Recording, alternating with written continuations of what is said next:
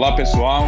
Sejam bem-vindos ao Urotalks, o podcast oficial da Sociedade Brasileira de Urologia, Seção São Paulo. Eu sou Marcelo Cabrini, membro do Departamento de Comunicação da SBU São Paulo e coordenador e moderador desse podcast, que hoje apresenta mais um episódio da série Journal Club, série essa que a gente discute artigos de algum tema específico. Hoje, a ideia é discutirmos dois artigos da área de litíase, dois artigos bastante interessantes e que, acima de tudo, têm uma grande aplicabilidade clínica e certamente eles impactam a nossa prática clínica numa patologia que é tão frequente no dia a dia do urologista, que é a litíase. E para a gente poder debater um pouco sobre esses artigos, eu tenho o imenso prazer de contar com dois grandes amigos é, e colegas de diretoria da SBU São Paulo e dois dos maiores expoentes aí da área no país e que ficaram responsáveis por trazer esses artigos e que vão ajudar a gente a, a destrinchá-los um pouco para que a gente possa extrair o máximo de informações possíveis de cada um.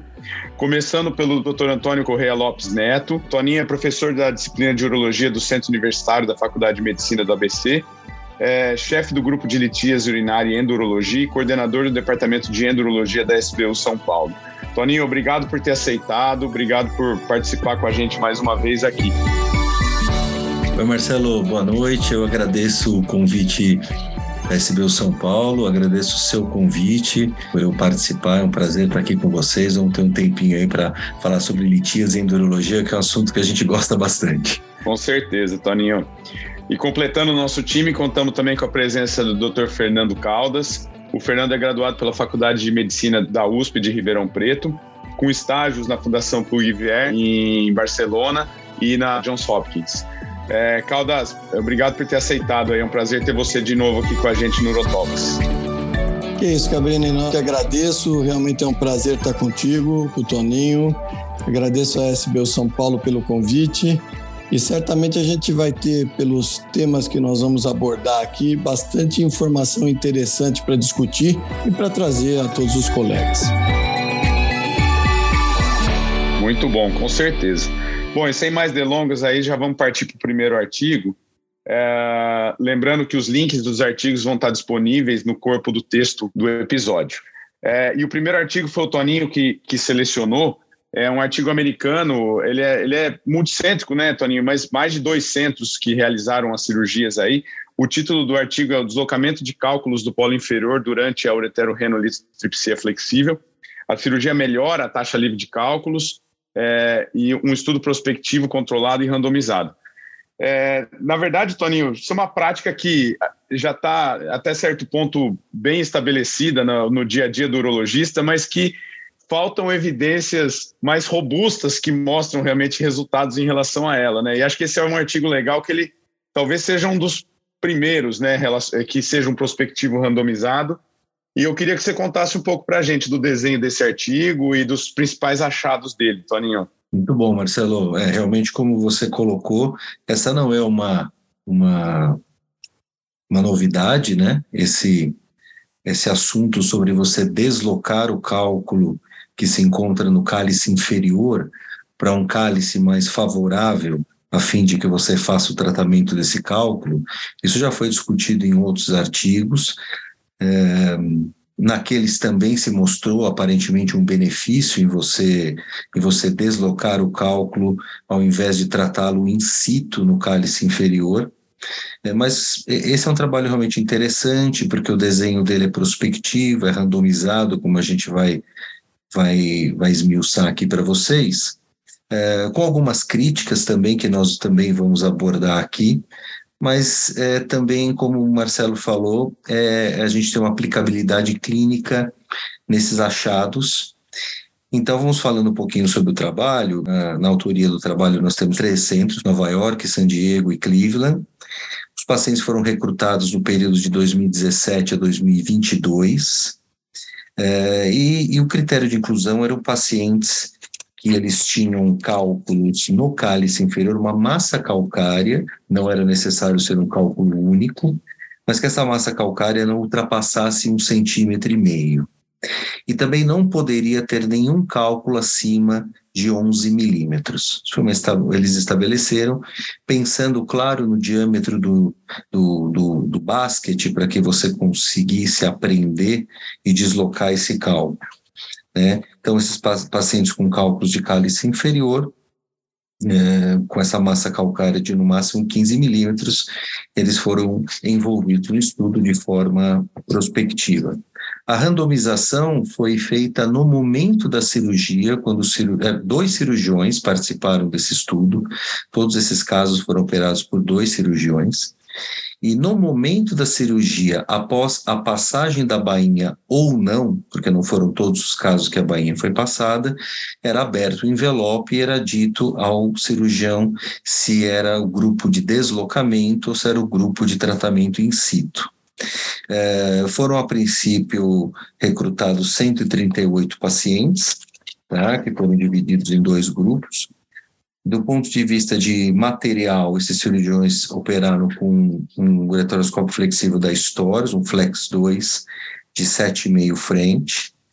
É, só fazendo um, um parêntese, por que essa importância do cálice inferior? Né? A gente já, já sabe desde os trabalhos do professor Sampaio lá atrás, aqueles, aqueles elegantes trabalhos que ele fez com aquelas resinas, que o cálice inferior é uma área da, da, da via excretora intrarrenal de um acesso mais difícil. É um local mais difícil para tratamento, mesmo quando se falava em litotripsia extracorpórea, era o local mais difícil de você resolver é, esses casos, né? E, e, tanto que você vendo hoje o guideline da, da EUA e da, da Associação Europeia, o cálice inferior ele é visto de uma forma independente. Né? Ele, ele não é. Então você fala do tratamento do cálculo piélico, calicinal superior, calicinal médio, tudo no mesmo balaio, e o cálice inferior ele é enxergado de uma forma diferente. Né? Então esses, esses 138 pacientes eles foram eles foram randomizados em dois grupos.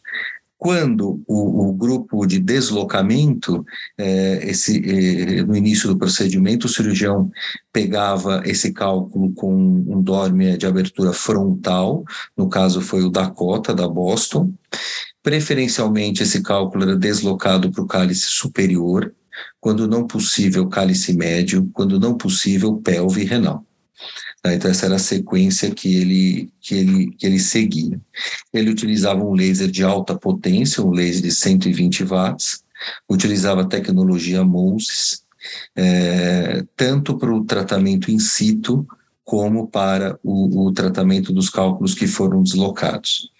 Talvez uma, nós vamos adiante falar um pouquinho da talvez uma das críticas é que ele não utilizou o bainha em todos os casos, ele ficava a critério do cirurgião.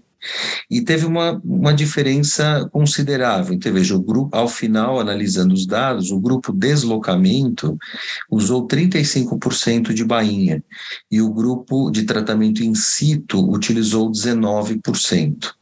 Um, considerando que nós estamos falando de um trabalho randomizado, prospectivo, que você tenta ser o mais homogêneo possível e retirar o máximo de viés, essa é uma crítica que eu faço que eu acho que os grupos poderiam ter decidido ou usar Bahia em todo mundo, ou eventualmente não usar Bahia. Até porque nós temos trabalhos um pouco mais antigos que, quando falam sobre as vantagens da bainha, Talvez a principal vantagem da bainha seja a redução da pressão intrarrenal durante o tratamento, seja a, a maior facilidade de você manusear o seu ureteroscópio, mas a gente tem trabalhos que mostram uma taxa stone free superior ao grupo que usa a bainha. Então, será que isso interferiu né, no nosso resultado? Tanto que o grupo deslocamento foi o grupo que usou mais bainha do que o grupo que foi tratado in situ. Então, eles talvez poderiam ter tido esse cuidado de falar, não, vamos usar a bainha para todo mundo para tirar esse possível viés. Ao final do procedimento, o duplo J, da mesma forma, foi uma opção do cirurgião. Né? Aqui foi um pouco mais homogêneo, 70% do grupo que deslocou o cálculo usou bainha e 65% do grupo in situ. Tá? Mas da mesma forma que poderiam ter criado uma coisa mais homogênea e todos usam duplo J. Né? É, a decisão por usar duplo J ou não era todos os pacientes que usaram bainha ele colocava duplo J, quando havia necessidade de dilatar o uretero, quando havia necessidade de dilatar o meato, eles colocavam duplo J, e quando havia alguma lesão de ureter, de mucosa, ou eventualmente até de, de uma lesão um pouco mais profunda, eles usavam o duplo J. Ao final, é, com algumas perdas, eles avaliaram é, 62 pacientes em cada grupo e eles viram que realmente a taxa stone free foi bem superior ao grupo é, cujo cálculo foi deslocado na casa de 95% stone free versus 74% do grupo que foi tratado em situ.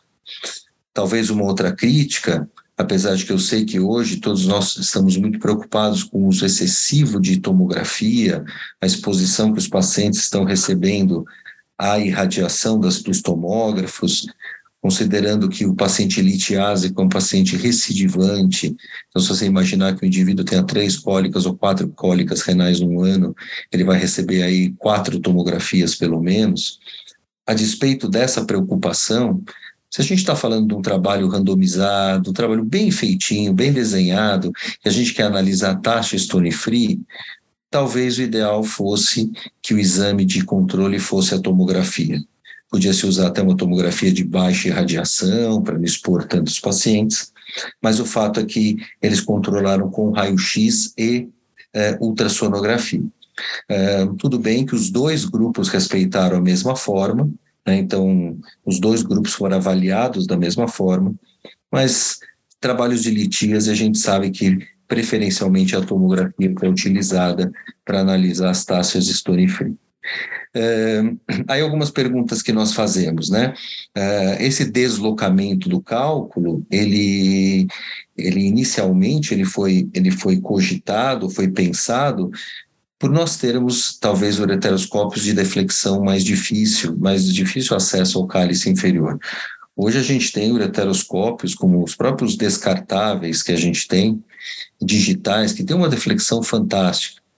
É, e ele não usou um aparelho descartável, ele usou um aparelho permanente. Será que se nós usássemos um aparelho com uma deflexão ótima, que a gente conseguisse acessar com tranquilidade o cálice inferior, é, a gente teria esse mesmo resultado? Será que com ureteroscópios, com deflexões é, de, de, excelente qualidade, a gente não conseguiria fazer um tratamento in situ de boa qualidade? Talvez. A gente tem também na literatura alguns trabalhos que falam sobre a posição do paciente na mesa, posição de Trendelenburg, aquela outra posição T-tilt, que o paciente fica é, é não só em Trendelenburg, mas ele fica rodado, tentando que os, que os fragmentos, os cálculos saiam do cálice inferior. Será que se fosse utilizado alguma dessas posições no tratamento in situ, a gente também não teria elevação desses resultados? Enfim, estamos conjecturando aqui para a gente encontrar alguns é, algumas, algumas situações que, que a gente pudesse aproximar um pouco o resultado de sucesso do tratamento in situ, que realmente ficou bem mais baixo, ou 20% abaixo do tratamento quando você desloca o cálculo. Então, de toda forma, acho que a gente tem, vai ter depois um tempinho para discutir um pouquinho, para não ficar maçante aqui a descrição é, ipsis literis do estudo, mas o, o, a conclusão é que os autores eles dizem que quando possível eles entendem que o deslocamento do cálculo para um cálice superior ou um cálice médio ou eventualmente até a pelve você trabalha com o seu aparelho mais retificado é, e que isso te ofereceria melhores condições de um resultado stone free do que tratar o cálculo in situ. Eu acho que isso na prática clínica a gente já, já tenta realmente fazer isso, porque você força ao menos o seu aparelho e trabalha de uma forma um pouco mais confortável, mas não significa que se você tiver confortavelmente tratando in situ, que você não consiga fazer um bom trabalho dessa forma também. Sempre que deslocar o cálculo, é importante que você faça uma, uma análise visual de como é o infundíbulo desse cálice inferior, para você não ficar, às vezes, numa situação desconfortável de pegar essa pedra no cálice e quando você vai tentar tirar do cálice inferior, ela não sai de lá e você ficar preso ali dentro com dorme e com a pedra. Então, se você entender que esse, esse seu infundíbulo é estreito, talvez seja uma das indicações de você tratar in situ e não deslocar esse cálculo. Então, Marcelo, eu acho que essas eram as considerações referentes a esse trabalho. A gente pode ainda ter a sua opinião do, Fer, do Fernando, bater um papo. mas eu acho que, que é isso que os autores quiseram transmitir aqui nesse trabalho. Perfeito, Toninho. É, eu vou pedir para o Fernando dar o, a opinião dele. Fernando, o que, que você achou assim da, da, dessa questão da aplicabilidade clínica, né? Porque como o Toninho destacou, esse é um artigo que ele, ele fala muito sobre a nossa prática do dia a dia mesmo, né?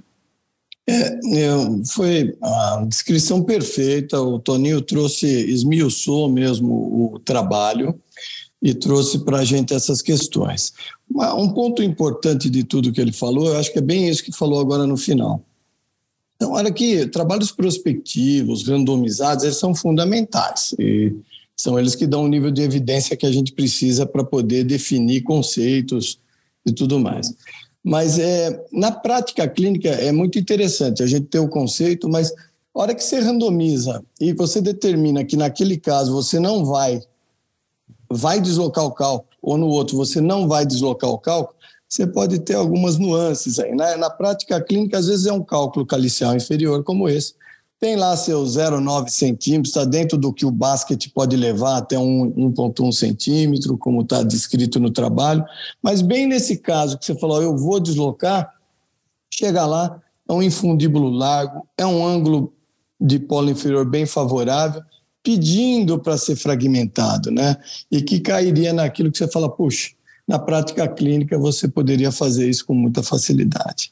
E o inverso também é verdadeiro, aquele que é um infundíbulo estreito, está lá, que daria até para quebrar, mas está lá que na randomização, nesse caso, você precisa é, deslocar o cálculo e muitas vezes, às vezes, não é possível. Então, a gente que faz bastante endurologia vê e entende que cada caso é um caso mesmo e tem suas surpresas. Acho que uma mensagem muito importante é ter em mente, ter a possibilidade de se é, alternar dentro da conveniência de cada caso. Então, você tendo o conhecimento e outra coisa, tendo todos os materiais disponíveis, que muitas vezes é uma restrição que acontece, eu acho que isso muda muito a tua performance e teu resultado. Então, eu hoje em dia eu sempre falo, eu lembro que tem instrumentadora que trabalha com a gente há muito tempo, fala, olha, eu acho que os pacientes olhavam com maior ar de admiração para vocês quando vocês faziam aquelas incisões grandes, abdominais e tudo mais. É, no fundo, isso tem uma certa verdade. Eu falei, não é possível, não pode ser difícil. Ele tirou um cálculo meu e fez um cortinho nas costas, ou sequer isso fez.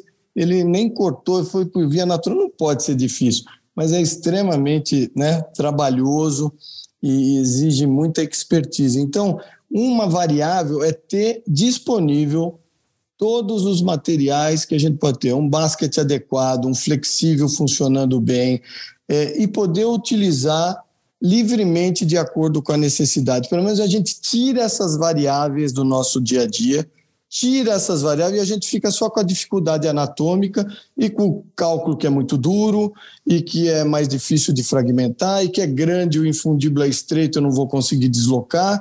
Bom, mas essas é, pelo menos a parte de material é muito importante a gente conseguir tirar essa variável para a gente poder otimizar resultado. Perfeito, Caldas. E indo nessa linha é, da individualização de cada caso, é, para que não fique também essa mensagem de que é, ah, você tem que deslocar todo o cálculo, né, Toninho? E indo Sim. um pouco, na, um, no, esmiuçando um pouco o resultado do trabalho, teve um, um, tem um detalhe é, porque o, o, estudo ele, ele incluiu, você mesmo disse, massas de cálculo de 6 a 15 milímetros, né? Então, tem, e dentro desse range, aparentemente, é, os resultados foram melhores é, nos cálculos de tamanho maior.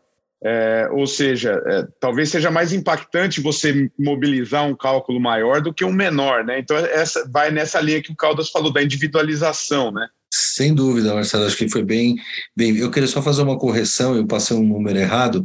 É, os dois grupos eram 69 pacientes em cada grupo, mas depois a análise do endpoint, eles perderam sete pacientes em cada grupo que não, não finalizaram os dados, então foram analisados é, 62 pacientes em cada grupo. Não, eu acho que a tua observação foi perfeita, né? É, tanto que a gente até pensaria, esse range de 6 a 15, é, é, poderiam se fazer até um subset, né? Você fazer como foi os resultados de 6 a 10, ou de 6 a 11, de 11 a 15, enfim, porque isso realmente muda, né? Você está comparando um, um, cálculo de 6, um cálculo de 15, você tá, são massas calcárias é, consideráveis. E assim, e agora a, abrindo um pouco mais para a endurologia como um todo, é, curioso como os trabalhos ainda, eu, na minha opinião, e também já conversei com algumas pessoas que corroboram, concordam com isso, é, a gente começar, deveria começar a falar em massa de cálculo, né? E não em maior diâmetro. Porque você pega um cálculo de 15 milímetros, de, de 15, ele pode ser 15 por 10, ele pode ser 15 por 12, ele pode ser 15 por 4 que é totalmente diferente, né? E isso te gera, às vezes, até alguns problemas. Eu já vivenciei isso com um paciente, onde está lá a descrição de um cálculo de 14 milímetros, você faz uma flexível, e aí vem o laudo da tomografia de controle falando que tem é, alguns fragmentos de 7, de, de 3, de 2. Para o paciente, muitas vezes, aquilo é uma conta matemática. Ele vai falar assim, oh, doutor, soma 7 com 3 com 2, você não tirou nada, pô, a pedra tinha 14 14 e sobrou 12, né? Então, quando você... E eu já tive que uma vez é, me, é me, me, remeter ao radiologista e falar, pô, eu estou sendo questionado pelo filho, é, faz a massa de cálculo pré e pós-operatória para poder mostrar para ele que a gente diminuiu massa e realmente aí ele fez esse cálculo e, e aí o paciente, o filho do paciente, da paciente compreendeu como é que foi o negócio, né? Então eu acho que a gente deveria começar a falar um pouco mais de massa, né? E não tanto de maior diâmetro, porque eu acho que esse é um parâmetro talvez que fragiliza um pouco as nossas análises. Né? Mas é, é, é eu, eu entendo que esse cálculo da massa não é eu já conversei nessa ocasião mesmo com o radiologista, não é algo tão simples de se fazer, né? não é uma coisa simples e, e, e teria que se introduzir isso, isso na prática diária, que, que eu acho que ajudaria a gente bastante para discutir com os pacientes, até para decidir o tratamento que nós vamos fazer. Diferente, muito diferente, né? Todos nós aqui fazemos litíase, você tratar um 12 por 5 e tratar um 12 por 10. Nós estamos falando de pedras completamente diferentes, de massas calcárias completamente diferentes, né? É aqueles trabalhos que mostram que se tiver um cálculo de um e meio centímetro, uma esfera ali, você quebra ele em um monte de cálculo de um e meio centímetro, né? O Monga mostrou isso, quer dizer, você continua e se tiver uma avaliação simplista, não muito especializada, cai nisso que o Toninho falou, né, de comprometendo quase que entre aspas o, o resultado, né? Ou pelo menos o resultado que é dito para a família e para o paciente, né? Então, eu acho que é muito importante a gente quantificar. Eu tenho como costume, quando eu vejo um cálculo, por exemplo, calicial, que é de uma massa litiada, um stone burning mesmo, grande, eu sempre falo, olha, teu cálculo é diferente. Quando te falar que você tem um cálculo de um centímetro, não é minha unha aqui, é a ponta inteira do meu dedão, aqui é uma coisa mais esférica. Você tem uma massa um volume de cálculo muito além daquilo que nós estamos lendo aqui. Tudo. Então, acho que é importante a gente é, ter essa troca de informação com, com o paciente, né? Assim como o cálculo menor, ele é mais tranquilo, mas eu sempre falo, ainda meio divagando ainda sobre o assunto, mas ah, o cálculo menor, né? Mas por que, que esse cálculo menor não saiu, né? Porque às vezes fugindo um pouco dele, mas ele está no ureter, e está no ureter há um mês. Alguma coisa tem. Ou a relação cálculo, ureter, anatomia do paciente está desproporcional, tem uma distopia aí, né? Tem uma, uma, uma alteração que tem que ser lidada. Então, fala, doutor, mas meu cálculo tem 4, 5 milímetros, eu não consigo eliminar uma amiga minha. É, mas a tua relação com o cálculo. Então, às vezes um cálculo que é de 4, 5 milímetros, que a gente considera pequeno, né, e que tem um percentual de, de eliminação espontânea maior, ele, quando não é eliminado, a gente deve sim avaliar e avisar o paciente que alguma coisa está diferente, talvez isso seja grande demais, teu ureter é mais delicado, tudo, e é isso que nós vamos ver quando a gente abordar tudo. Porque senão aquilo, uma avaliação simplista dessa, né, ó, 3, 4 milímetros, e olha lá, não conseguiu tirar, né, não conseguiu tirar, teve que pôr um duplo J, ou teve que fazer alguma coisa do tipo. E, e por isso, né, Fernando, até para os mais jovens, aqui uma dica, é sempre importante quando você, principalmente quando você está decidindo, é, saímos um pouquinho do tema, mas é um cálculo de ureter, se você vai fazer um tratamento expectante ou se você vai intervir, você conhecer o histórico do paciente. Tem paciente que te fala que já eliminou N pedras. Esse você eventualmente perfeito, vai ter uma perfeito. postura mais, mais conservadora. E aqueles que te contam exatamente o que você disse, ah, eu não elimino de quatro, eu já fiz duas ureteroscopias. Se ele aparecendo para um socorro com uma de seis, não precisa sofrer, já, já intervém, porque o ureter dele é pouco complacente, o ureter dele não, não é favorável para a eliminação, né? Perfeito isso, Toninho, e parece, é, é, parece uma dica óbvia, mas não é mesmo. O paciente que é um eliminador de cálculo, a gente tem que enxergar ele com muito mais é, é dinamismo, com muito mais oportunidade de eliminar mais um cálculo do que aquele que falou: ah, toda vez que eu tenho cólica, eu acabo tendo que fazer uma intervenção. Né? Tem eliminadores e não eliminadores. Né?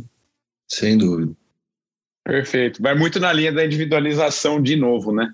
Claro. É, claro. é, é muito, é muito sim, interessante sim. mesmo. Bom, muito bom, gente. Acho que é, não, desse artigo. Diga, Toninho, diga. É, não, só a última mensagem. Eu acho que assim, o, o, você colocou muito bem, Fernando também, que assim, que a, a, pessoa que lê esse artigo, que ela não se sinta individualizando de novo, que ela não se sinta forçada a falar, pô, eu tenho que deslocar, porque o trabalho mostrou que é, deu 20% a mais de sucesso. Não necessariamente. Depende do que você encontra ali no momento. Um ângulo favorável, você está com um aparelho de boa qualidade, você está confortável trabalhando no cálice inferior, manda brasa. Você pode trabalhar ali de toda forma, contanto, claro, que você não deixe fragmentos para trás, porque se ficar fragmento no cálice inferior, vão ser mais problemáticos. Mas é, não, se, não se coloque, às vezes, em más situações de aprender um cálculo, não conseguir trazer ele do cálice inferior. Né? Se o teu intuito for realmente deslocar e seguir o princípio que foi sugerido aqui no estudo, fragmenta em dois pedaços e tira os dois, desloca, enfim. Mas é, litíase é muito individualizado mesmo, né? É difícil você ter uma, a gente ter uma receita de bolo para todas as situações. O Tony, indo nessa linha é, de não tomar como regra absoluta, né? Acho que vocês muito melhor que eu para falar é, das perspectivas de é, melhora que a gente ainda vai ter, né? De disseminação de aparelhos é, digitais, aparelhos descartáveis, é, laser de alta potência, o, o, Moses que foi utilizado aí, o Thulium que está chegando. Então, acho que assim, a tendência Sim. é isso mudar também, né? Sem futuro. dúvida. E você Sem tocou dúvida. num ponto interessante. É, vocês acreditam que exista uma forma de previsibilidade disso? Vocês acham que a gente pode chegar nesse ponto é, de uma tomografia é, pré-operatória que você consiga prever isso? Ou vocês acham que não? Que é, é, é, é o cálculo vai escolher na hora mesmo, assim? Não, eu acho que se você conseguir a sua tomografia pré-operatória, é possível o colega radiologista medir o, o, o, a largura do infundíbulo. Né? Então, se você tem, por exemplo, infundíbulo, como era o princípio lá da litotripsia extracorpórea, se você tem um infundíbulo realmente mais estreito e mais longo, esse, esse deslocamento provavelmente será mais difícil. Né? É, e aí você tenta mais ou menos é, correlacionar essa sua informação com, com a pedra que, que você tem lá embaixo. Então, eles colocaram 11 milímetros a justificativa foi que seria o máximo que o Dormer conseguiria aprender o extrator de cálculo para deslocar. Né? Mais do que isso, seria necessário fazer uma fragmentação inicial para deslocar os, deslocar os pedaços. É, então, eu acho que tem a possibilidade de uma tomografia onde o radiologista se debruça e te dá bastante informação, ele fala o comprimento, o calibre desse, desse, desse cálice, talvez a angulação, se eu tenho um ângulo muito obtuso, está é, tá mais, tá mais fácil, se eu tenho um ângulo muito agudo, está mais difícil para trabalhar. Então, acho que você consegue ter essa previsibilidade de quão difícil vai ser trabalhar nesse cálice inferior. Eu acho que uma reconstrução bem feita num serviço que seja parceiro da gente, que já entenda quais são nossas dificuldades, ajuda sim. Tem casos que a gente mesmo vê, né? A própria imagem fala, vixe, isso aqui é um infundíbulo longo, né? Mais estreito. Tem anatomias que são extremas, né, para um lado e para o outro. E tem o miolo ali que, que talvez a maioria que eu acho que o ajuste fino vai ter que ser mesmo na hora da escopia mesmo para poder definir. E lembrando sempre que essa questão de deslocar nem sempre é tão fácil, né? Às vezes um cálculo com 9 milímetros, você tem mesmo, como o próprio trabalho sugere aí, ó, às vezes uma fragmentação inicial e depois, e depois deslocar, porque às vezes o cálice está inflamado, né? Tá uma massa litiásica ali que está encravada, a visualização fica prejudicada, a hora que você fica cutucando, mesmo com dormia que é extremamente delicado, esses dormias para flexível, né? Eles são delicados, finos, mas acaba tocando numa mucosa que já está inflamada e vai complicando mais a visualização, né? Então, eu vai muito do, do processo. E falar e explicar para o paciente, aquilo que eu acho que nós vamos repetir sempre isso, porque às vezes o que é um grande sucesso, você sai extremamente satisfeito, a família acha que fala, puxa, não sobrou pedra mesmo? Então, enfim, seja nessa situação ou numa outra, o que e ter esse esclarecimento prévio é fundamental para que o paciente entenda, entenda qual é o nosso gol, qual é o nosso objetivo, para que a gente esteja caminhando com o mesmo pensamento. Né?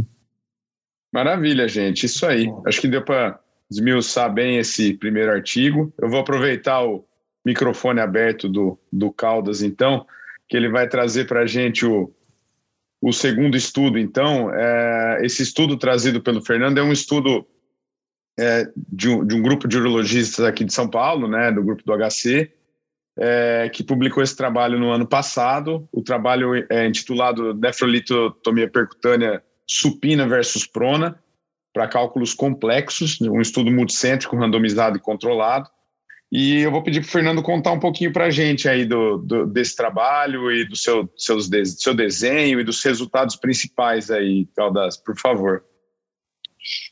Bom, se a, se a ureteroscopia flexível que nós conversamos até agora é, sem dúvida, o maior número de procedimentos que nós temos na endurologia quando se trata de litíase, e importante conversar, eu acho que a outra parte para caso, casos complexos é a percutânea.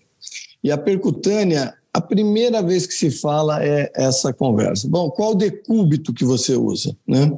É, é sempre esse, você escolhe o decúbito, é sempre aquele, é decúbito dorsal, ventral, qual é a tua preferência? Você usa de acordo com a sua conveniência? Se está apto, os residentes estão treinados para fazer uma ou outra situação?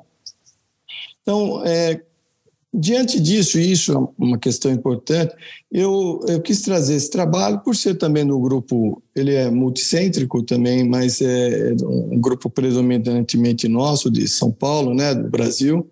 Eu quis trazer justamente para a gente poder trazer mais para motivar esse tipo de conversa, né? Claro que preferências vão existir, mas um estudo desse randomizado, prospectivo, ele é interessante para poder trazer um norte e também poder definir alguns parâmetros que o trabalho conseguiu definir. E ele, como o Cabrini já disse, já deu o título, é uma discussão sobre o decúbito a ser utilizado em casos complexos de percutânea, né, para cálculos complexos para percutânea. Então, primeira questão foram 112 pacientes com cálculos complexos. A gente já começa a ter um probleminha aqui, talvez já sejam bairros aí, uma questão a ser discutida ao final, né? Se a gente consegue ter uma, uma, uma conclusão importante com 112 pacientes apenas, né? Todos maiores de 18 anos, e que foi feita uma randomização para decúbito dorsal ou ventral, né? Supino ou prono, né? E quando era é, supino, era a posição de Bartz modificada, né? Que eu acho que é a mais utilizada, né? Que você coloca ali um um coxinho e deixa o flanco mais livre para ter um, mais área livre de, de se poder fazer a, a, a, punção na posição supina, né? E foram essas, essas duas opções. É, a randomização foi feita e a expectativa que se tinha desse trabalho é que a taxa de stone free, eles já tinham isso como uma, uma, uma ideia inicial, fosse ser maior na posição de decúbito ventral, especialmente porque é, esses pacientes eram todos cálculos complexos. Né? Então, eles estimaram essa possibilidade, mas analisaram é, os procedimentos. Os procedimentos foram feitos, como eu disse, aleatoriamente, é, e algumas coisas são interessantes de destacar aqui. A primeira delas é que o tempo operatório foi similar, embora na posição supina foram 117 minutos de média, contra na Pro, na 137 minutos. Isso é fácil de explicar, porque a hora que todo mundo bem sabe que na hora que você está em decúbito ventral, você tem toda aquela mudança do decúbito, e se for ver, leva mesmo uns 20, 30 minutos, que é a diferença média aí de um procedimento para o outro, já analisando, meio interpretando, então é, pouca diferença se teve, na verdade, é, e estatisticamente não foi significativo o tempo operatório, tanto para um quanto para outro é, procedimento. Né? É, esse, é, eles quiseram fazer a taxa de sucesso stone free, essa era a busca, além de ver as complicações e tudo mais. Com relação à taxa de sucesso de stone free, fizeram uma coisa bem interessante. No dia 1 um, pós-operatório, eles é, fizeram uma tomografia no primeiro pós-operatório, para justamente poder ver qual a taxa de stone free. Difícil, difícil, porque às vezes um fragmentozinho que está lá ia sair horas depois, né? A gente sabe disso. Mas eles fizeram no primeiro pós-operatório e com três meses, no, no, no, no pós-operatório 90, três meses após. Nesse primeiro pós-operatório, na verdade, o que, que a gente estava querendo, o que, que o trabalho estava querendo buscar? Uma eficiência da técnica mesmo. Né? Então, vamos ver, para valer, terminado o procedimento, no dia seguinte, vamos ver qual é a taxa de stone free mesmo. E foi feita uma tomografia. E os resultados foram bem interessantes. Na posição supina, 62,5% de taxa de stone free, contra 57%, 57,1% no, no PRO. Então, com 112 pacientes, isso não foi estatisticamente significativo. Então, a taxa de stone free no primeiro pós-operatório foi similar nas duas técnicas utilizadas. Podemos ter de novo aqui uma questão que pode até o Toninho tinha comentado com relação à proteção, você também, Cabrini, a radiação dos nossos pacientes. Então, é uma questão a se discutir já no primeiro pós-operatório, se fazer, se expor o paciente à radiação. É uma outra questão que se discute com relação a uma crítica desse trabalho. Mas com relação à avaliação técnica de um e outro procedimento, Stone Free foram similares, tanto em, um, em uma como em outra situação. Se a gente continuar falando da, da, da, dos resultados do Stone Free, a outra questão avaliada foram três meses depois, tardiamente. Aí talvez sim a gente vai ter uma real noção dessa taxa de Stone Free. E para eles, Stone Free era ausência de fragmento mesmo, não tinha, era para se fazer dessa forma. E vejo que a taxa Stone Free, três meses após, na posição supina, foi 55,4% ao passo que no PRO foi 50%. Novamente aqui, a gente tem taxas sem diferença estatisticamente significativa. Então, tanto com, no pós-operatório 1, né, no primeiro pós-operatório, como no três meses de pós-operatório, nós tivemos taxas de stone free muito similares em qualquer das técnicas utilizadas em um ou outro procedimento. Né? E não houve diferença de nada, se a gente quiser é, fazer uma avaliação uma, e uma interpretação, tudo. Não, nós tivemos, assim, tivemos algumas questões com relação a complicações que a gente teve, principalmente a clave Mark 3, né, quer dizer, as complicações mais importantes. Veja que na posição supina, as complicações foram 3,5%. 3,5% ao passo que na posição de proclive, né, é, é, de pró, né, a gente teve 14%. Então, aqui existiu uma diferença, especialmente com relação a tórax ali, e também algumas causas infecciosas também.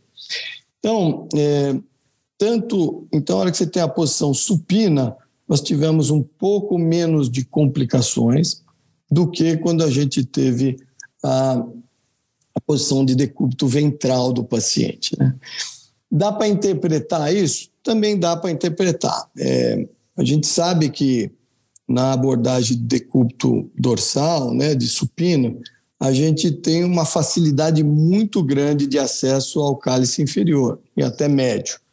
E ela é mais chatinha para o cálice superior. Ela é, ela é acessível, mas ela é.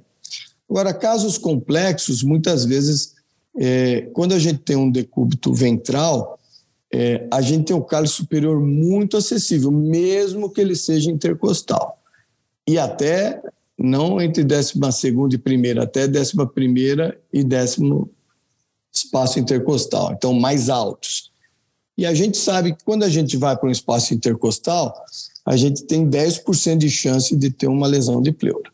Quando a gente vai entre o décimo primeiro e o décimo, a gente pula para 30% o risco, aproximadamente 30% o risco de se ter um comprometimento pleural. Então, à medida que a gente avança e se atreve mais no polo superior, a gente realmente tem que ter consciência que nós estamos aumentando o risco de comprometimento pleural, com acidentes que podem precisar de uma mera drenagem imediata ali só com aspiração com uma sonda, como foi feito em dois casos, e ou também pior ter que fazer a drenagem torácica como aconteceu aqui. Outra situação que aconteceu com mais frequência também, o quadro séptico, mas quadro séptico grave, que foi para UTI é, é, com necessidade, com choque circulatório, tudo, aconteceu mais também no decúbito é, ventral, né? Então, é, de novo, pode ter a ver com complexidade, maior número de pulsões, ou enfim, é difícil a gente precisar, é, mas é uma, uma situação em que o trabalho mostrou que houve um aumento, sim, das complicações no decúbito. Na verdade, é o único fator que mostrou-se importante nessa, nessa comparação entre as duas técnicas seja ela decúbito dorsal, supino ou ventral. Os outros dados, como a gente falou, de tempo operatório, taxa de stone free, precoce e tardia com três meses, absolutamente sem diferença estatística. Né? Então, é, as complicações é que a gente teve uma mudança aí e alguma coisa de 3,5 para 14,5 nas complicações mais graves, de 3,5 para a posição supina para 14,3 que apesar dos 112 pacientes foi estatisticamente significativa e é um alerta para se ter e que eu acho que vale para esses casos, mas como para qualquer outra situação de casos é, de cálculos complexos, né? O que eu acho que é um alerta, eu posso abrir para discussão, mas um, eu acho que um alerta que tem aqui, eu, eu vou, não tenho um jeito de não me lembrar do Congresso Paulista de Urologia, eu tive a honra de poder moderar vários colegas aqui de São Paulo, e o Dr. Densdit, que era nosso convidado de honra de endurologia, e ele é fã da, do decúbito é, ventral, né? E aí eu mostrei um caso bem complexo assim e comecei por ele. Ele falou decúbito ventral. Eu, professor, quantas funções? Não, quantas necessárias? E foi breve e rápido assim, né? E esse cálice superior?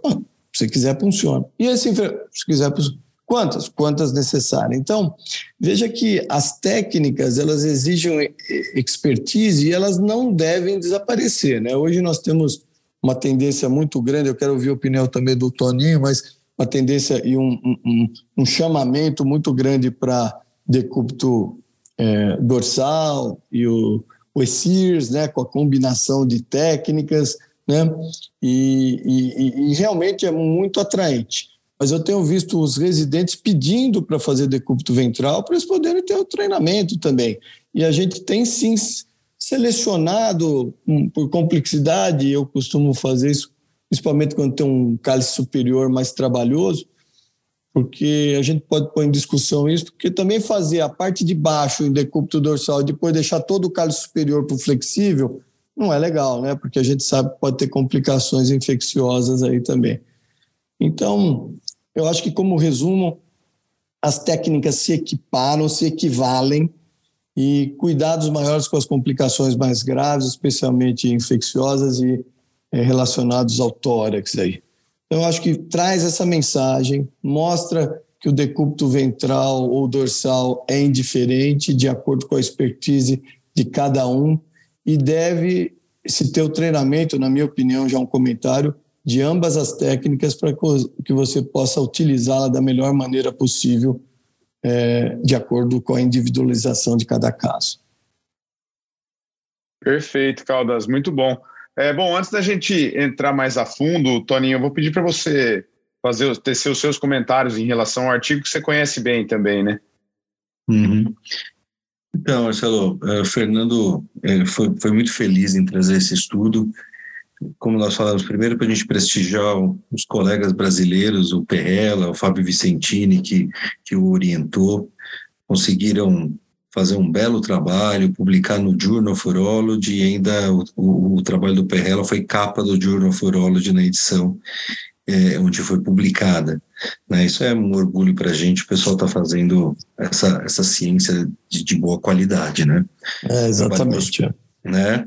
Trabalho prospectivo, comparativo, muito interessante, que eu acho que, que é um trabalho que talvez coloca uma pedra em cima daquela discussão que a gente já teve em tantos congressos, né? Ponto e contraponto, barriga para cima, barriga para baixo, o que, que você faz, o que, que você deixa de fazer. E a conclusão é que você deva fazer aquela posição que você se sente mais confortável, que você aprendeu e que você tem os seus melhores resultados. E o trabalho dele mostra que com exceção dessa questão das complicações, que foi um pouco superior na posição é, de, de, barriga de, de, de barriga para baixo, perdão, ventral, que foi, é. foi ventral, é, os resultados de Stone Free foram foram similares. E a gente vê realmente a, a, a não só a clareza do estudo e dos, do, do, dos dados que foram apresentados, como a sinceridade dos dados que foram apresentados. A gente vê muito trabalho científico é, que eles, eles descrevem tratamento de cálculos coraliformes, gás 4, com 95% de stone free. A gente sabe que isso realmente é muito difícil de você atingir uma taxa de stone tão alta, com cálculos ramificados, complexos, e que ocupam a via excretora. Então, aqui realmente veja que eles mostraram ao redor de 50% de sucesso, que se a gente for bem criterioso nos exames de imagem pós-operatórios, é isso que a gente vai encontrar mesmo. Vai ter fragmento ali, por menor que seja, esse fragmento já já consolida que o seu caso não foi stone free, mas não significa que tenha sido um insucesso né? muito pelo contrário. É, é, eu entendo que a questão da complicação, um dos motivos da posição prona ter um índice maior, principalmente de infecção, é a questão da drenagem que, que, a posição é, é, supina permite que o, que o Amplats faça uma drenagem, você trabalha talvez com uma menor pressão dentro da via excretora, e sendo assim você tem uma um menor risco de deslocamento bacteriano, quadros bacterêmicos e eventualmente sépticos, né? Uh, então, por isso essa diferença que a gente identificou. Mas, assim, é, é, eu, é, eu, eu, também, na minha residência, eu aprendi a fazer decúbito ventral, né? Lá no serviço foi o Luiz Alexandre, que é um colega nosso do grupo, que foi o primeiro a se a se atrever e começou a fazer os, os, os, as posições que nós chamamos de Valdívia, né? Vamos fazer Valdívia, é barriga para cima. E aí todos nós acabamos aprendendo e, e hoje, como o Fernando colocou, os, os, residentes mais novos egressos, muitos deles nunca fizeram decúbito ventral né? E, e hoje eu, eu, eu, faço o decúbito, a, a posição supina, mas para algumas situações, cálculos muito complexos, cálculos em cálice superior, apesar de que eu não gosto de punção de cálice superior, é uma punção que me incomoda, mas eu faço de decúbito ventral. Né, porque acho que a posição supina a via excretora não fica tão cheia, tão dilatada, você tem mais dificuldade de navegar dentro da via excretora na posição supina. E, e, e, também, por outro lado, o que deu o boom na posição supina, que veja, se a gente for ver os trabalhos do, do professor Valdívia, já fazem muitos anos, e, e, não pegava, né? Não pegava a posição supina. Todo mundo continuava fazendo ainda o, o decúbito ventral. Foi o fato do acesso combinado, né? Foi o fato de você com a posição supina, você ter um maior, maior acesso à uretra, bexiga, ureter, podendo não só fazer o acesso combinado quando, quando quando necessário, mas também você tem mais facilidade para passar um catéter, se você precisar intervir retrogradamente. Eu acho que isso que, que foi o maior chamariz para as pessoas começarem a aprender ou, ou mudar a sua prática para decúbito, para posição supina. Mas, se vocês lembrarem, o professor Monga, o pessoal, nos, é, os, os, endurologistas americanos já faziam é, ureteroscopia flexível, mesmo com o paciente em decúbito ventral, eles faziam né? E, claro que é mais desconfortável, mas a partir do momento que você pega a prática para isso, não é isso que vai mudar. Tem as questões anestésicas, o, anestes, o anestesista fica incomodado, do paciente de bruços tal, mas eu acho que isso aqui define bem a resposta, né? Olha, você se sente confortável com o decúbito ventral, você está embasado na literatura, você não está fazendo nenhum mal para o seu paciente, faça decúbito ventral, que são os urologistas mais antigos, aqueles que, que aprenderam assim. E o decúbito, a posição de Valdívia veio também muito bem a calhar, principalmente o acesso combinado. Mas o trabalho é muito bom, né? Um N muito bom, veja 112 pacientes, é, trabalho muito bem desenhado, muito bem feito, com rigor, desde metodologia, científico e, e acho que é como eu falei, para mim esse trabalho sedimenta e acaba essa discussão. acho que qualquer discussão daqui por diante em congresso, essa ou essa, perde completamente o, o, o sentido, né? Perfeito, Aninho. Não, acho que é um trabalho bem impecável, assim, em relação à metodologia mesmo. É, uma, uma questão que eu queria trazer para a prática é, desse trabalho, e inclusive ele contrapôs, vocês já, vocês já se adiantaram nessa discussão é, em relação à, à, radiação, né? Porque o trabalho, o primeiro trabalho que você trouxe foi um trabalho que usou o ultrassom e o raio-x como segmento de Strong Free Rate, né? E o, o trabalho deles usou tomo e duas tomos. É, então a gente está vendo dois é, opostos é, e certamente para a questão de passar a credibilidade de resultado, indiscutivelmente esse segundo trabalho é um trabalho que ele passa muito mais porque ele mostra a realidade do primeiro pós-operatório, não só de complicação, mas também de de taxa de. Tanto que eles nem chamam de Stone Free Rate, o, o, o primeiro PO, né? Eles chamam de taxa de sucesso e o Stone Free Exatamente, Rate vai ser é. no, no, no, no, no PO 30. É, mas eu queria agora transpor isso aí um pouquinho para a prática de vocês, porque não existe regra nisso, e vocês dois que são os experts disso. É, o que, que vocês acham melhor na prática pós-percutânea? Vocês, vocês fazem um controle é, imediato e, ou vocês fazem um controle lá na frente com tomografia? Como é que vocês fazem? Pode começar, Caldas, eu quero ouvir a opinião dos dois.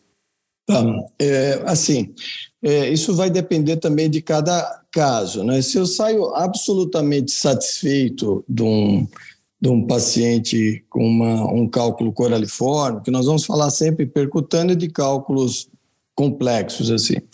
Porque se for um cálculo menor e menor, mas que tem indicação de percutânea, né, e menos complexo, é, a situação é bem, em geral, você consegue uma taxa de stone free mais alta. Agora, casos mais complexos, eu não faço nada de imediato, mas eu faço um, um controle tardio, sim, porque precisa fazer, né? Na verdade, a gente tem que fazer até controle tardio, até mesmo que seja com ultrassom, até para evitar estenoses de abordagem, até na ureteroscopia flexível, né, é recomendável que se faça. Mas voltando aqui especificamente a, aos cálculos coraliformes ou cálculos complexos pós-percutânea, eu não faço nada no PO imediato. Imagina, no primeiro PO ele vai embora, o paciente, de preferência sem nefrostomia, esse é um papo bom também de se falar, né? Mas a gente tem tentado cada vez mais deixar só com o duplo J, né? É, e, e tubeless, né, tentar deixar sem nefrostomia, desde que o caso permita, né, que não tenha sangramento, que você tem uma quantidade de fragmentos residuais que o duplo J dê conta, não tenha um quadro infeccioso de risco maior, a gente deixa sem nefrostomia, ele vai embora no dia seguinte sem a nefrostomia. E a gente faz um controle tardio também de imagem. Bom, qual o controle tardio que a gente faz? Eu gosto de fazer, a gente faz tomografia mesmo, porque é, dá até para você fazer o CT de baixa dose, né? Que você consegue ter a exposição quase de um raio-x simples, mas com a qualidade da reconstrução ou da qualidade de, de acurácia da tomografia. Você não perde a acurácia para cálculo num, num CT de baixa dose, né? Ao passo que se você faz um controle de ultrassom, eu acho que ele serve para você evitar é, controle de estenoses ureterais, de abordagem, de hidronefrose. Mas você sabe que o ultrassom varia de 55% a 65% para ver cálculo. Em vários trabalhos, até um range até maior. Então, na hora que você chega perto de 50%, é quase cara a coroa, né? Então, é, acho que é bom você fazer uma ultrassom quando você quer mostrar para a família lá que você teve sucesso, porque não vai ver um monte de fragmento, talvez a metade deles, né? Então é interessante, mas a gente faz um controle tardio, sim, com tomografia, até porque é, é muito importante, a gente não faz com três meses, a gente faz antes, mas é muito importante ter, porque a gente sabe que o cálculo coraliforme, ele depende muito de ficar completamente limpo né? E que se sobrar fragmentos significativos, ele vai recidivar, né? Ele já gosta de recidivar, então ele vai recidivar. Então, ter essa noção para cálculos complexos, se você limpou tudo, porque se não limpou, volta lá, seja agora com flexível, retrógrado, ou seja com uma nova abordagem percutânea, mas você tem que voltar lá para poder limpar. Muito bom. É, na, na verdade, Marcelo, no meu caso, é, eu já vou ser bem honesto. Na, na vida privada, eu faço muito pouca percutânea. É, tem realmente no ambiente privado de, de seguro-saúde, a gente tem eu, eu tenho muito pouca percutânea. Os pacientes talvez é, não deixam chegar a um, uma litise no estágio a ponto de ser submetido a percutânea. Né? É, então, as percutâneas que eu mais faço estão vinculadas lá ao ambiente acadêmico mesmo, para os residentes lá na faculdade de medicina. Lá na faculdade, a gente faz a tomografia no primeiro pós-operatório também, mas aí é com cunho completamente acadêmico e também com o objetivo de você avaliar possíveis complicações que tenham ocorrido, como coleção perirenal, quando você faz, quando você deixa a nefrostomia, que da mesma forma que o Fernando colocou, nossa tendência, quando possível, não deixar a nefrostomia, mas avaliar se essa nefrostomia está correta, não está transfixando um colo, se a gente não está com nenhuma complicação eh, que, possa, que possa precocemente ser tratada.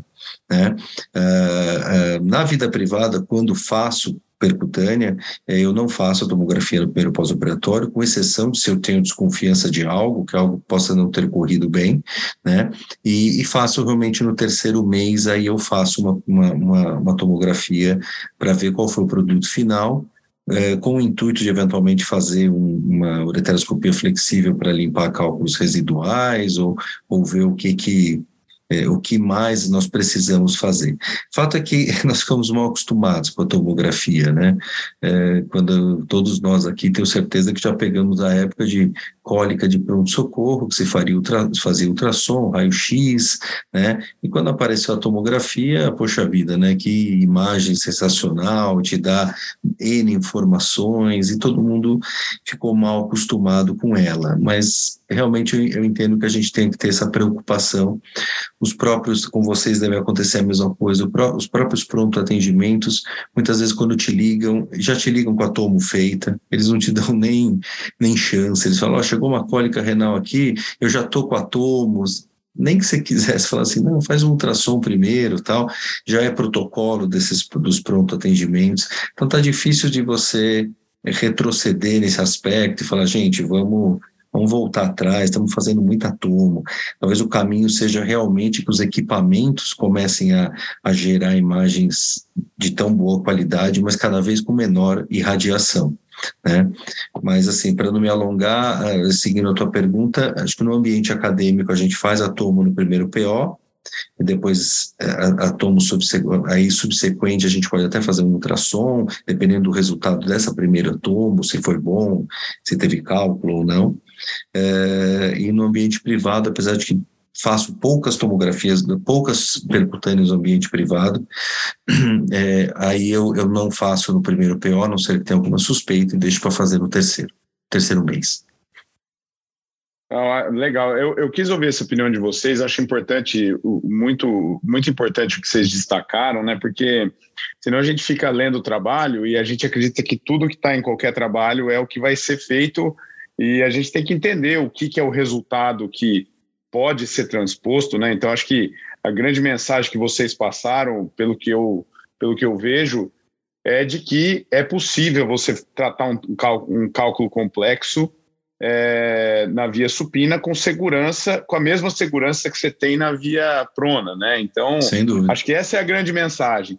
As nuances, é, acho que nenhum, esse trabalho não teve um N capaz de, de, de, de, de ser taxativo em relação a essas complicações, embora tenha levado, levantado questões importantes como a questão da pressão intrarrenal maior, no caso da, da, da, da prona, e que pode levar aí a maior sepse e tal, mas aí são conclusões que são mais delicadas de se fazer pelo ponto de vista do N mais reduzido. Mas é, acho que essa questão da toma é importante porque a gente viu dois trabalhos que são bem diferentes. E a gente vê que, na realidade, você não pode transpor nenhum nem outro, né? Você tem que entender cada caso. Sim. Mais uma vez, a gente vai concluir que a gente tem que individualizar mesmo. acho que isso que é importante. Legal, gente. Mas, Bom, Marcelo. Pá, Fernando, posso... por favor. Não, por só favor. falar uma coisa que eu acho que eu queria até, pode ser até palavras finais, mas uma palavra que combina com percutânea chama-se planejamento. Eu acho que todas as cirurgias precisam ter planejamento, mas a, a, a percutânea precisa ter mais, na minha opinião. Então, a escolha do decúbito, da preferência de cada um. Eu, o Toninho falou uma coisa legal que os americanos já faziam, eu tenho feito. Os residentes me pedem para fazer, e, e muitas vezes colega que trabalha comigo ali no dia a dia, é, e não tem experiência com decúbito de barriga para baixo ainda, né? e a gente faz é, a combinada, faz um ESIRS, uma combinação com o paciente deitado de barriga para baixo. Com bainha, a gente deixa a bainha, tem que ter um pouco de cuidado, né? A gente tem um pouquinho mais de medo. Quando é mulher, então fica bem mais fácil ali de colocar a bainha. A gente tem o mesmo acesso. Ah, mas está de ponta cabeça. Imagina, frequentemente a gente está de ponta cabeça e nem sabe, só percebe a hora que você fragmenta e o cálculo, em vez de cair para seis horas, cai para o meio-dia, né? Mostrando que você estava de ponta cabeça o tempo inteiro ali, mas faz a menor diferença. Então, é, então, planejamento. Se eu quero abordar um cálice superior e eu falo, não, na posição supina, ou seja lá qual a posição, eu atinjo aquele cálice. Porque se eu tiver que subir com o flexível e quebrar um baita cálculo no cálice superior, bom, daí eu não preciso de percutânea, né? E aí, então, é, é muito planejamento. Eu quero resolver completamente. Vou escolher a posição que eu tenho mais preferência. Eu vou associar técnicas. Ótimo, eu tenho que ter uma equipe, principalmente fora do ambiente universitário, precisa ter equipe completa para poder fazer a abordagem dupla. Outra coisa, o tempo operatório, eu já entro sabendo quanto eu vou gastar. Eu vou gastar 40 minutos na cirurgia, vou gastar uma hora. Eu não vou gastar duas horas, nunca, nunca. Eu vou desmembrar em duas partes, eu vou associar técnicas, tudo que é disso que faz a diferença entre o sucesso e o insucesso. Cirurgias prolongadas, cálculos complexos que são infecciosos, tempo operatório longo, múltiplas punções, vai aumentando em muito o risco de infecção, de problemas de lesão de órgãos contíguos, especialmente a pleura, em punções mais altas. Então, planejamento do que você quer. Não há problema, e isso conversado previamente com o paciente. Tem problema nenhum se limpar 80% do cálculo do paciente, depois voltar lá e resolver os outros 20% com outra técnica muito mais simples. Então, acho que planejamento é um nome importante para a cirurgia percutânea. Perfeito, Caldas. Bom, pessoal, é, o papo está muito bom. É, a gente não vê o tempo passar, é, mas eu acho que a gente conseguiu destrinchar bem o tema. É um tema longo, um tema extenso e um tema que ele cai na rotina de todos nós, né? Então é sempre bom ouvir vocês dois falando aí que a gente aprende muito. É, eu vou passar de novo para você, Fernando, para você fazer as considerações finais, depois passar para o Toninho. Mas desde já eu queria agradecer demais assim a, a disponibilidade, a paciência de vocês. É, foi muito bom contar com vocês aqui para o nosso Urotalks mais uma vez. Foi uma grande honra receber vocês dois.